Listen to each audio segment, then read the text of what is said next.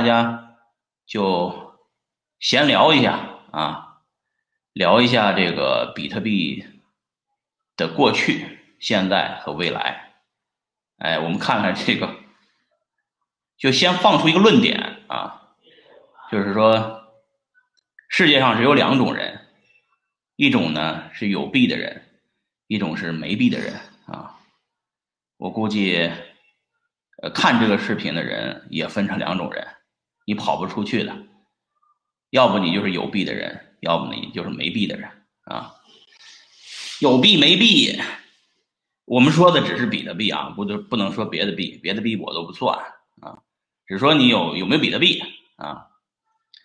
呃，这个身份的转变其实挺难的啊。我一哥们儿。认识我很早啊，那高中就认识我了。我高中同学，一直以来就知道我这个玩这个比特币。一七一三年的时候知道我玩比特币，是吧？今天都二零二零年了，是吧？他就知道我大概是五百块钱一个比特币的时候，他就知道。然后呢，后来比特币一直涨，他一直不上车。呃，原因很简单，他觉得我五百买的，他凭什么让他八百买、一千买呢？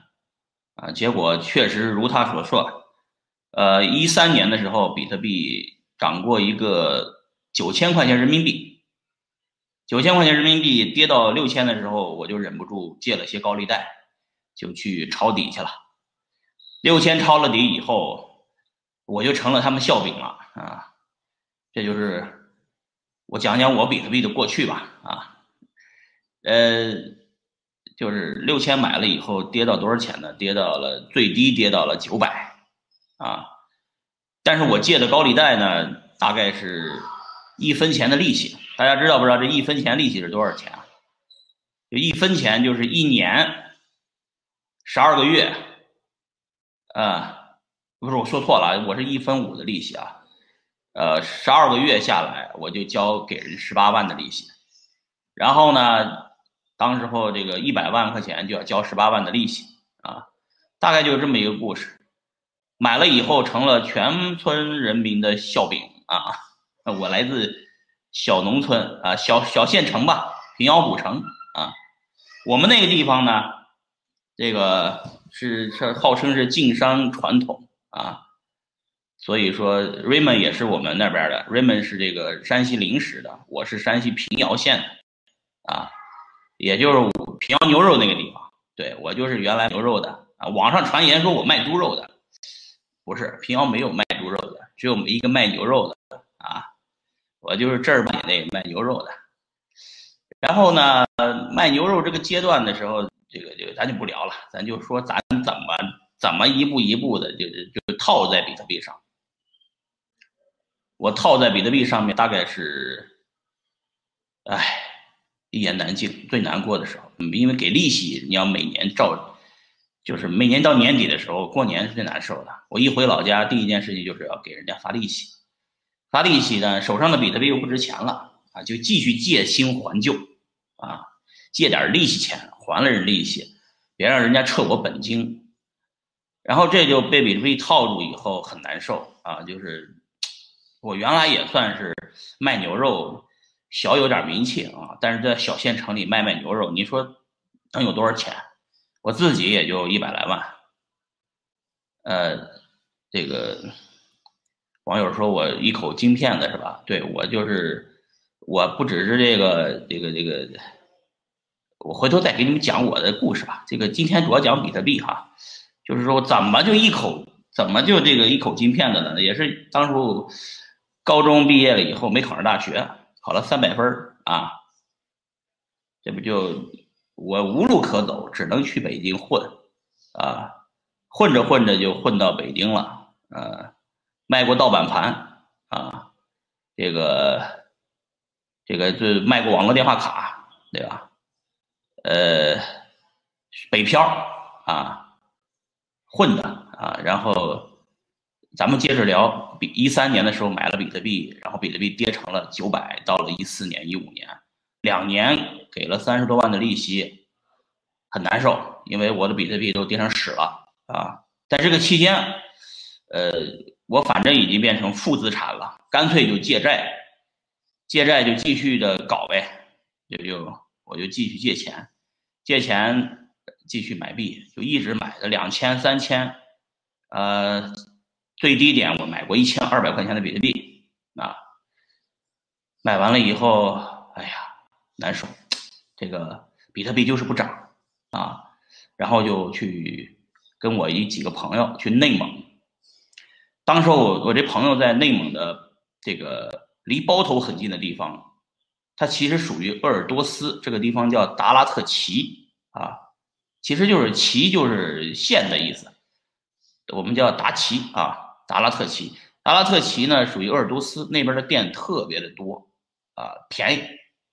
我们就在那边挖矿，那时候中国还没什么矿场，呃，都在个人挖矿，在宿舍里挖矿那个阶段。然后呢，我这个朋友跟我就我们就开始琢磨，要不搞矿吧？啊，让别人把机器拉过来，对吧？对，刘强东当年叫京东多媒体啊，有网友这个有互动啊，我回两句。刘强东就是卖盘的，我们的刻录机就是在刘强东那儿买的。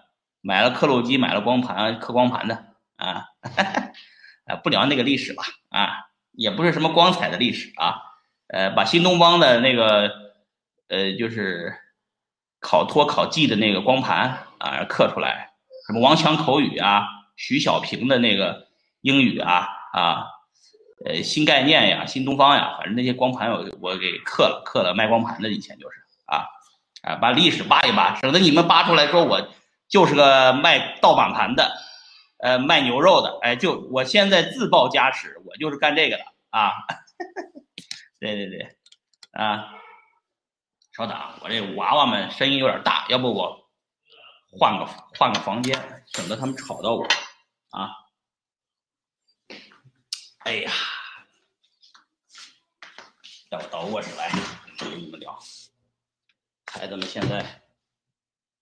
在客厅里烤火呢。哎呀，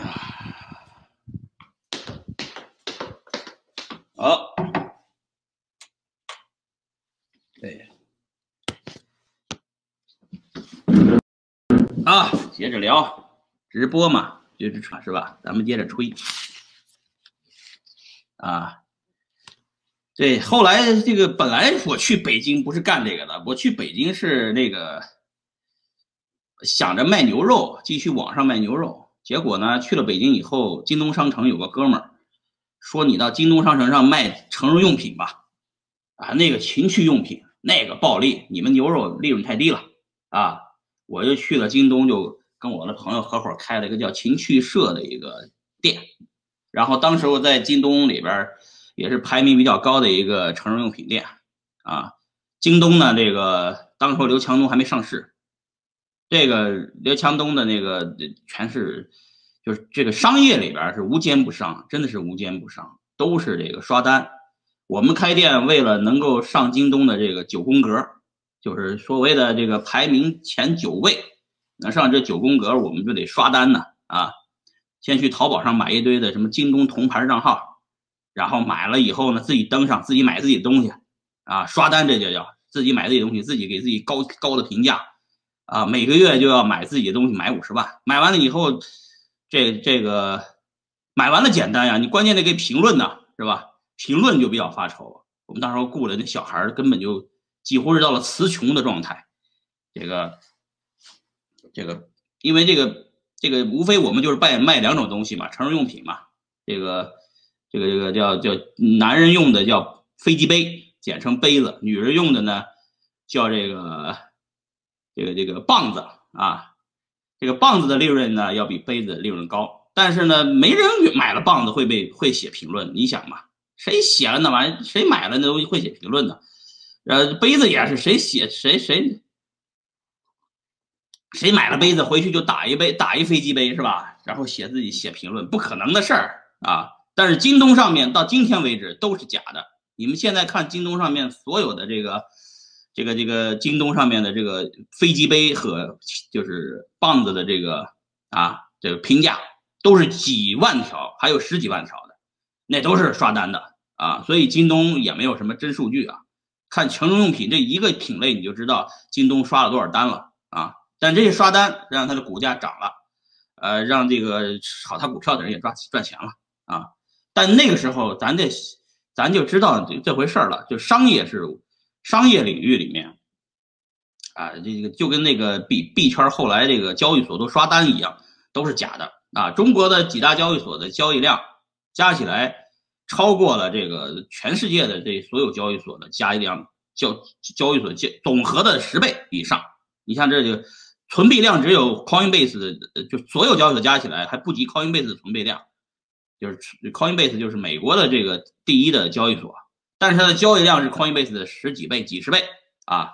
这就证明中国人呢喜欢刷单啊，咱们不能是这个，这就是中国商业环境嘛啊，这个这个环境就这么环境，咱们也不不细聊这个。再说回比特币。